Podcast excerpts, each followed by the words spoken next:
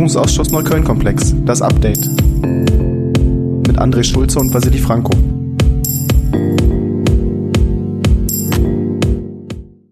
Herzlich willkommen zum Update zum Neukölln-Komplex, dem Podcast, der den Untersuchungsausschuss im Berliner Abgeordnetenhaus zur Aufklärung der rechtsextremen Straftatserie in Neukölln in den Blick nimmt. Wie immer begrüßen euch an dieser Stelle wir, Vassili Franco und André Schulze und bringen euch auf den neuesten Stand der letzten, der 17. Sitzung. Ich bin Vassili, ich bin innenpolitischer Sprecher der Grünen Fraktion und auch Vorsitzender des Ausschusses und ich sitze hier zusammen mit André Schulze, direkt gewählter Abgeordneter aus Neukölln. Wir berichten euch heute von einer Sitzung, die ist schon ein bisschen her. Wir bitten um Verzeihung, dass wir nicht ganz so schnell auf dem aktuellen Stand sind. Wir haben Haushaltsverhandlungen und auch nicht wenige Krisen drumherum zu lösen. Aber selbstverständlich gibt es heute das Update zur Sitzung vom 29. September. Da haben wir getagt und das Spannendste, was passiert ist, das ist gar nicht an dem Freitag selbst passiert, an dem wir unsere Sitzung im Untersuchungsausschuss hatten. Wir hatten dieses Mal ziemlich viel Aufmerksamkeit in der Sitzung, auf diese Sitzung, wegen einem Ereignis, das am Mittwoch zuvor passiert ist. Ja, am Mittwoch zuvor hat am Nachmittag oder frühen Abend, ich weiß gar nicht von der Uhrzeit mehr so genau, die Generalstaatsanwaltschaft per Pressemitteilung mitgeteilt, dass sie am Morgen dieses Mittwochs äh, Hausdurchsuchungen durchgeführt hat bei einem ehemaligen Mitarbeiter der OG Rex, der operativen Gruppe Rex aus dem Abschnitt in Rudo. Die haben wir hier ja in der Vergangenheit auch schon erwähnt. Eine der äh, Gruppen, die im Kontext des Neukölln-Komplexes auf Polizeiseite beteiligt waren. Bei ihm zu Hause, am Dienstsitz, aber auch bei zwei weiteren Zeugen, die im Zusammenhang mit diesem Fall wo die Dienstorte durchsucht wurden und der Verdacht, der im Raum steht, ist Geheimnisverrat dieses Polizisten im Kontext der Arbeit bei der OG Rex. Das war aus der Pressemitteilung der Generalstaatsanwaltschaft nicht genau her herauszulesen. Ähm, aber dieser, diese Frage stand auf einmal im Raum. Dann gab es am Donnerstag eine ganze Reihe von Berichterstattungen zu dieser Frage. Wer ist eigentlich der Beschuldigte? Was für eine Geschichte könnte es sich dabei handeln? An wen wurden da Geheimnisse verraten? Das Ganze natürlich auch brisant im Kontext unserer vorherigen Sitzung im Untersuchungsausschuss, wo es unter anderem auch um den Verdacht des Geheimnisverrats in, bei den Ermittlungen zum Neukölln-Komplex ging. Zur Erinnerung, da hatte der äh, Leiter der EG Resin gesagt, na ja, mir kam schon komisch vor, dass bei all den operativen Maßnahmen, die wir durchgeführt haben, bei den Beobachtungen von Tatverdächtigen, dass die immer, wenn die Polizei da war, nicht aus dem Haus gekommen sind, beziehungsweise nichts durchgeführt haben, obwohl man doch wusste, dass die schon auch sehr aktiv sind, auch nicht nur eben mit großen Straftaten, auch mit kleineren Straftaten. Und da ist zumindest der Vorwurf erhoben worden oder die Zweifel, ob nicht vielleicht auch Infos über die Einsätze an Tatverdächtige durchgestochen worden sind. Also unter diesem Aspekt eine ganz schöne Bombe, die im Vorfeld dieser Sitzung geplatzt ist, vor allem weil wir in dieser Sitzung ja zwei Personen geladen hatten, die Mitglieder in der IG und auch in der OG Rex waren. Und am Freitag zu Beginn der Sitzung deshalb großes Medieninteresse, wie es der Zufall so wollte, war nämlich einer derjenigen, den wir geladen haben, nämlich der Zeuge M, tatsächlich von der Hausdurchsuchung betroffen. Ja, das haben wir, das hat sich dann direkt am Anfang der Sitzung gezeigt dass diese Vermutung stand am Donnerstag schon in den Zeitungen. Äh, am Freitag hat sie sich dann bewahrheitet. Wenig überraschend hatte der Zeuge M deswegen auch einen Rechtsbeistand dabei, der am Anfang direkt klar gemacht hat, dass der Zeuge nicht aussagen wird zu allen Fragen, die die Vorwürfe rund um den Geheimnisverrat betreffen. Wir haben trotzdem dann eine sehr intensive und lange Befragung. Ich glaube, es ging am Ende fast fünf Stunden lang äh, durchgeführt, die auch durchaus erkenntnisreich war. Um das vielleicht zu beschreiben, er war äh, sowohl in der EG-Rex tätig, ist da am Ende der Leiter der EG Rex gewesen, ist dann auch bei der Neugründung der OG Rex ähm, der Leiter gewesen und beteiligt, bis er dann aus der OG Rex ausgeschieden ist. Wir untersuchen ja in dem Ausschuss den Zeitraum von 2009 bis 2021 und die EG Rex ist ja die erste Einheit, die tatsächlich damit auffällt, sich genau anzuschauen, wie sind denn die Rechtsextremen in Neukölln, in Rudow unterwegs? Was für Strukturen gibt es da? Und zu Beginn waren da auch ganz schön viele Menschen beschäftigt, teilweise bis zu 14 Personen, die sich zumindest über die ersten zwei Jahre seit 2009 einer sehr großen Aufgabe gewidmet haben, nämlich die Szenekunde zu beschaffen, also sich schlau zu machen, was ist denn eigentlich unterwegs. Der Zeuge M hat es genannt, es ging darum, den Rechtsextremismus oder besser gesagt die rechtsextremen Akteure in Neukölln aus der Anonymität zu holen. Und das war eine ganze Reihe zu diesem Zeitpunkt. Wer das Gebiet kennt, da geht es vor allen Dingen rund um die Rudower Spinne. Das war damals ein äh, regelmäßiger Treffpunkt der rechtsextremen Szene, der Ketchup, der damals als Imbiss in der Mitte der Rudower Spinne stand. Und dort, aber auch an anderen Treffpunkten in Südneukölln hat die rechtsextreme Szene sich getroffen und insgesamt 120 Personen gehörten zu dem Kreis von Personen, die hier unter dem Label aus der Anonymität holen von der EG Rex damals aufgeklärt wurden, aufgeklärt wurde, um wen handelt es sich, was haben die für Hintergründe, wie intensiv sind sie an Aktivitäten der rechtsextremen Szene beteiligt, ähm, bei welchen Aktionen fallen sie auf, an welchen Treffpunkten treffen sie sich, in welchen Organisationen sind Sie Mitglied? Also einiges zu recherchieren bei 120 Personen und was man auf jeden Fall auch gemerkt hat, die Szenekunde war vorhanden. Unser Kollege von den Linken, Niklas Schrader, hat einen Teil seiner Fragezeit genutzt, einfach mal alle möglichen Namen durchzugehen, ähm, die von potenziellen Tatverdächtigen oder von Mitgliedern der rechten Szene in Neukölln bekannt sind oder auch uns bekannt sind. Und man musste sagen, M kannte jeden. Also mehr oder weniger hat er uns da direkte Personenbeschreibungen geliefert ähm, und konnte auch zumindest Einschätzungen zu den Personen abgeben. Das bestätigt auch durchaus unseren Eindruck, den wir bisher von der EG-Rex hatten. Also eine Szenekunde war da auf jeden Fall vorhanden und eben eine Szenekunde auch nicht nur über zwei, drei Tatverdächtige, die vielleicht auch medial im Fokus stehen, sondern tatsächlich über diese Strukturen, die sich da in Neukölln verfestigt haben. Und verfestigt, das kann man wirklich in der Hinsicht wortwörtlich nehmen.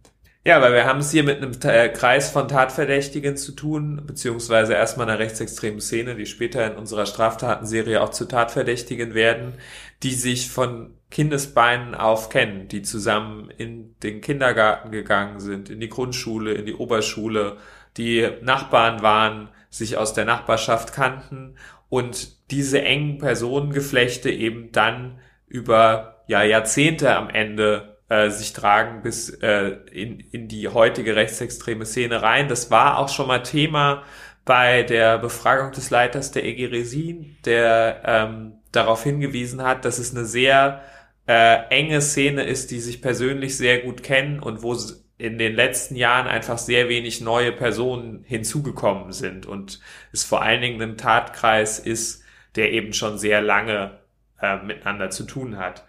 Dabei will ich jetzt einmal nur herausheben aus dem, äh, was äh, Vasili gerade beschrieben hat. Wir haben ihn zu Sebastian T. befragt. Da hat er einfach gesagt, am Ende der Kopf der Organisation, der wusste alles, der kannte alle Aktivitäten, die geplant waren ähm, und hat da auch eine sehr stark koordinierende Rolle angenommen, während er von anderen gesagt hat, aggressiver Typ, Frauenschläger, Trinker, äh, aber nicht derjenige, der der Taten koordiniert.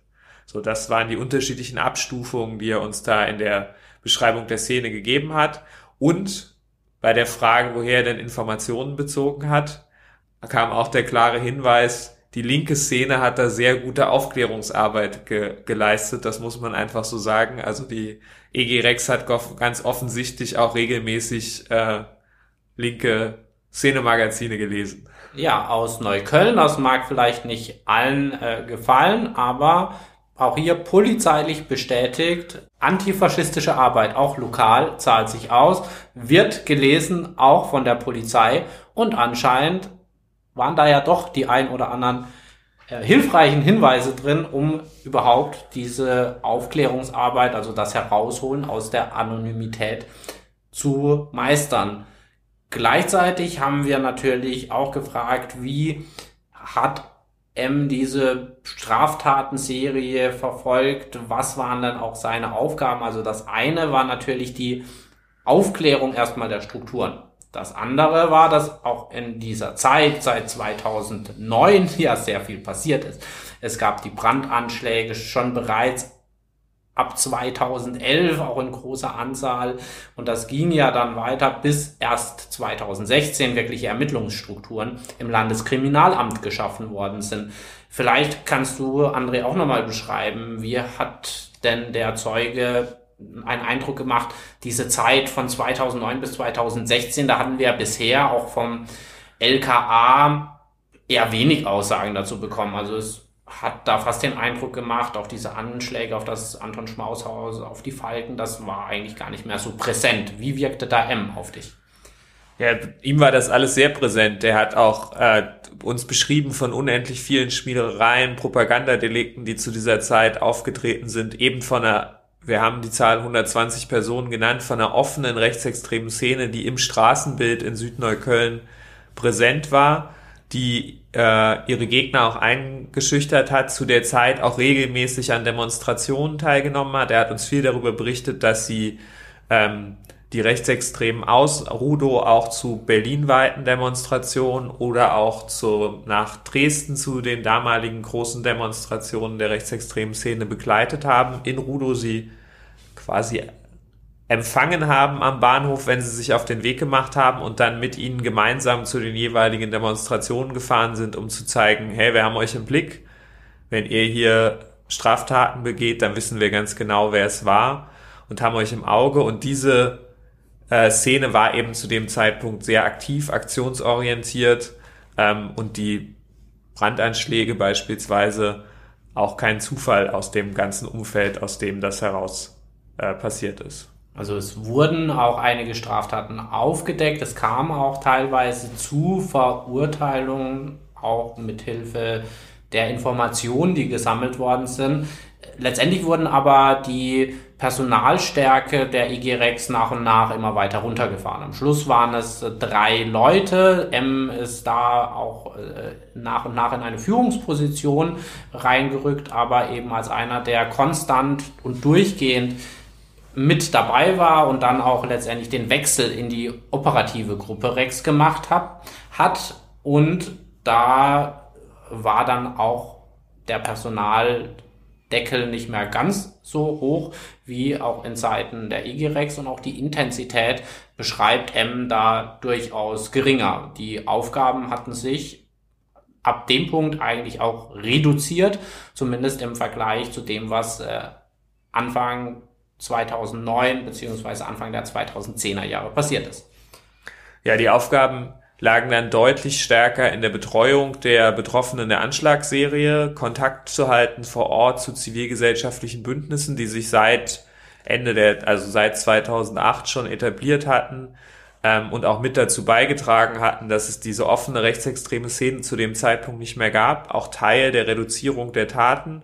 Die Szene hat sich über die Jahre verändert von einem offenen Auftreten auf der Straße hin zu einem eher clandestinen, kleineren Kreis, der sich aber weiter radikalisiert hat und eben auch den Grundlage und den Boden lieferte für diese Straftatenserie, der aber ja deutlich clandestiner und zurückhaltender agierte, ähm, was beispielsweise auch dazu beigetragen hat, dass die EG Rex dann eingestellt wurde mit dem Hinweis auf sinkende Fallzahlen Spoiler, zu dem Zeitpunkt saß Sebastian T. im Gefängnis. Auch das mag zu sinkenden Fallzahlen beigetragen haben. Ähm, und natürlich eine geänderte Schwerpunktsetzung zu diesem Zeitpunkt unter Innensenator Henkel auch in der ganzen Ausrichtung hat dann eben zur, Ein äh, zur Einstellung geführt. Die, äh, der Zeuge M hat hier klar darauf hingewiesen, Sie haben immer wieder auch klar gemacht, dass es diese Arbeit weiterhin braucht, dass es weiterhin eine rechtsextreme Szene in Rudo gibt, auch wenn sie nicht mehr durch die gleiche Anzahl an Fallzahlen auffällt, aber das hat damals nicht dazu geführt, dass sie erhalten geblieben sind. Nach der Neugründung, du hast es gesagt, deutlich stärkerer Fokus vor allen Dingen auf die Betreuung von Betroffenen, weniger auf die direkte Begleitung der rechtsextremen Szene ähm, oder auf äh, ja, direkte Präsenz bei Veranstaltungen, was aber auch damit zu tun hat, dass parallel eben Ermittlungsstrukturen beim LKA entstanden sind mit der EG Resin. Exakt, also haben wir an der Stelle auch nochmal klar eine Verschiebung auch der Maßnahmen, die die EG Rex dann operativ übernommen hat. Gleichzeitig hatten wir auch schon in der letzten Folge angemerkt, dass Wissenstransfer auch immer wieder ein Thema war. Also der ist zwar auch schon erfolgt, auch M hatte sich da mit dem LKA ausgetauscht, auch in den Übergangsphasen, das fand schon auch statt so richtig strukturiert wirkte das aber für mich an vielen Stellen trotzdem nicht. Und was mir auch nochmal ganz stark aufgefallen ist, was sich eigentlich auch mit der letzten Sitzung, den Eindruck, den wir dort gewonnen haben, bestätigt, uns wurde ja auch gesagt, wenn es um politisch motivierte Kriminalität geht, wird diese im LKA bearbeitet. Und wir haben mehrere Fragen dazu gestellt, ja, wie lief denn das, wenn die EG-Rex ja auch Hinweise hatte, wenn sie auch beteiligt war, zum Beispiel, wenn sie Fälle aufgenommen hat in Neukölln.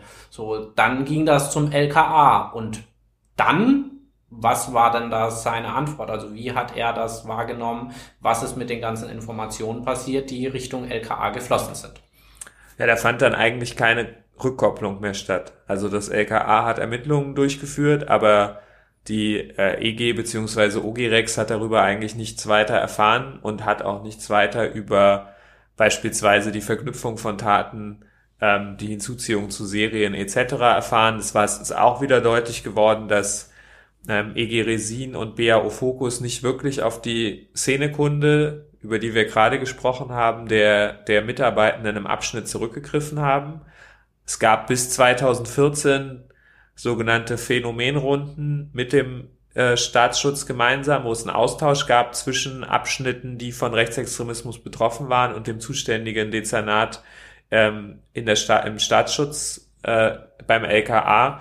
Die sind dann aber eingestellt worden. Danach fand eigentlich kein strukturierter Ausgleich mehr, äh, Austausch mehr statt und die Informationen, insbesondere über die Frühphase, über die Entstehung der Szene, das, was wir gerade beschrieben haben, sind nicht in die Arbeit von EG Resin oder BAO Focus über diesen Weg eingeflossen. Wir hatten zudem auch aufgrund der Länge, die M alles mehr oder weniger mitverfolgt hat, was in Neukölln passiert ist, ihn auch zum Mordfall Burak Bektasch gefragt. Also auch wurde da auf die Szenekunde, auf den Abschnitt zurückgegriffen. Das war der Fall. Sie haben zumindest äh, versucht, über diesen Weg ähm, den äh, Tatverdächtige zu identifizieren, aber die Peter-Beschreibung, das, was da kam, war so vage, dass die Mitarbeitenden der EGREX damals keine Hinweise liefern konnten.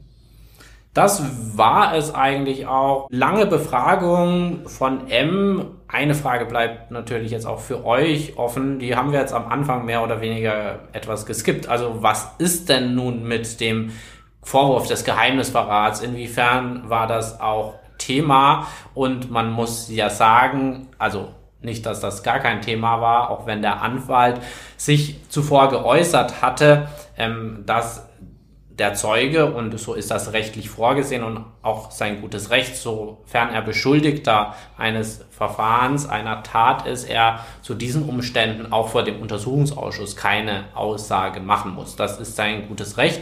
Das kann er in Anspruch nehmen. Sagen wir so, fast alle Abgeordneten haben es trotzdem versucht, irgendwas herauszufinden. Sind wir, seid ihr da weitergekommen, André? Nein, so richtig sind wir da nicht weitergekommen. Er hat sich selber sehr selbstbewusst, kann man glaube ich sagen, dazu geäußert und war der Überzeugung, dass an den Vorwürfen nichts dran ist, die da im Raum stehen. Was genau im Raum steht, wissen wir ja auch nicht, muss man ja auch mal sagen. Wir wissen nur, dass es um Geheimnisverrat geht, aber welchen Vor welcher Vorfall damit verbunden ist, ist uns nicht bekannt. Da werden wir jetzt sicherlich die Ermittlungen abwarten müssen, was dabei rauskommt.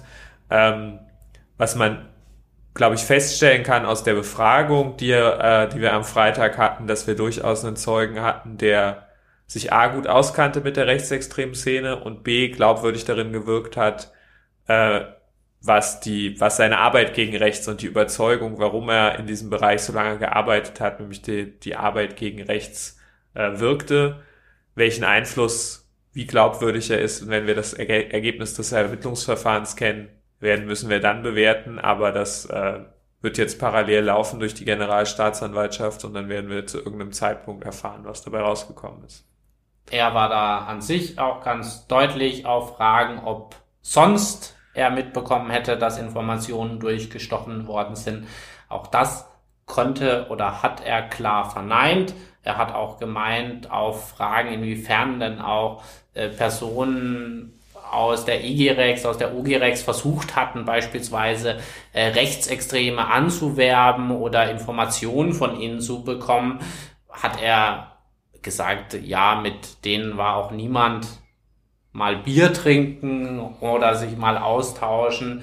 Ganz einfach aus dem Grund, wir hatten es vorher gesagt, die kennen sich alle schon recht lange und da meinte er selbst, äh, so blöd ist von selbst von denen niemand, dass äh, sie da der Polizei anfangen, Informationen weiterzugeben. Passt zumindest zu dem Bild auch der clandestinen äh, Organisation und Vernetzung der Strukturen dort vor Ort.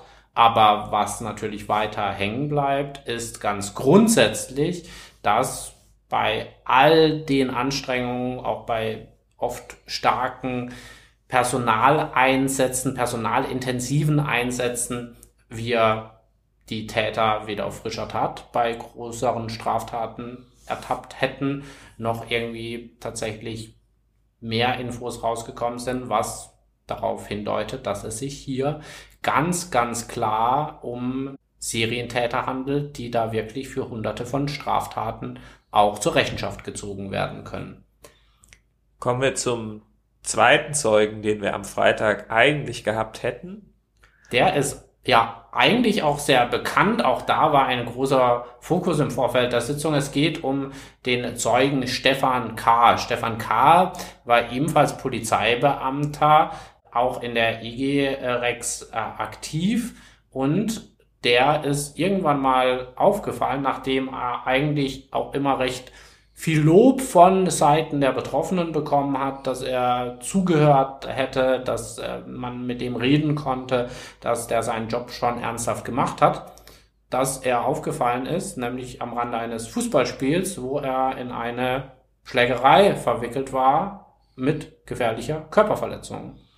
Ja, da wurde ein Geflüchteter aus Afghanistan rassistisch angegriffen und eben zusammengeschlagen und die, wegen dieser schweren Körperverletzung ist der Polizeibeamte auch verurteilt worden. Bisher haben, sind daraus keine dienstlichen Konsequenzen erwachsen. Das Disziplinarverfahren läuft sehr wahrscheinlich noch, soweit unsere Kenntnis ist.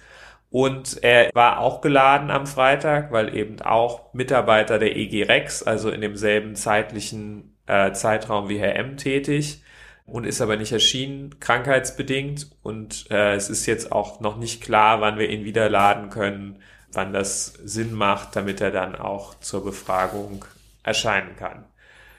Das bedeutet aber nicht, dass wir am Freitag nicht über ihn gesprochen haben, weil, ich habe es gerade schon angedeutet, Herr M und Stefan K. haben zusammen Dienstdienst getan in der EG Rex über mehrere Jahre und demzufolge konnte natürlich auch Herr M. uns eine Einschätzung darüber geben, wie Stefan K. als Polizist gearbeitet hat. Und das hatte auch ganz konkrete Auswirkungen auf die Arbeit der OG Rex, denn viele der Betroffenen, über die wir hier reden, haben zu dem Zeitpunkt schon nicht mehr mit dem LKA zusammengearbeitet, weil es dort wechselnde Ansprechpersonen gab, keine klaren Strukturen, sie haben wenig Informationen bekommen und einfach kein Vertrauensverhältnis da war. Stattdessen haben sie mit der EG und der OG Rex zusammengearbeitet, über Jahre die gleichen Ansprechpartner, sie hatten eine Telefonnummer, bei der sie anrufen konnten wenn sie sich irgendwie unsicher gefühlt haben, wenn sie Bedrohungen gesehen haben und sie haben, waren mit denen ständig im Austausch und hatten eben ein Vertrauensverhältnis. Dieses Vertrauensverhältnis wurde erschüttert, ist auch wenig verwunderlich. Wir haben hier einen Beamten, der über Jahre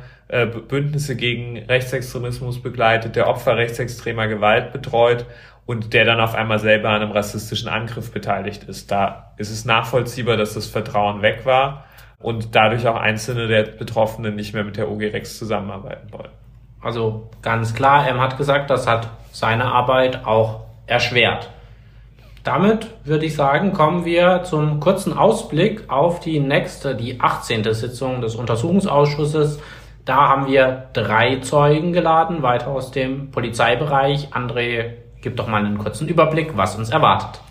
Genau, wir haben einen Zeugen, Rico F., der im Abschnitt in Rudo tätig war, in dem vorderen Zeitraum der Untersuchungsserie, also vor 2016, da auch in Teilen befasst war, eben mit einzelnen der Straftaten, mit Kundgebungen im Bereich Rechtsextremismus. Dann haben wir Christian C., den Nachfolger von Herrn M., als Leiter der OG-Rex.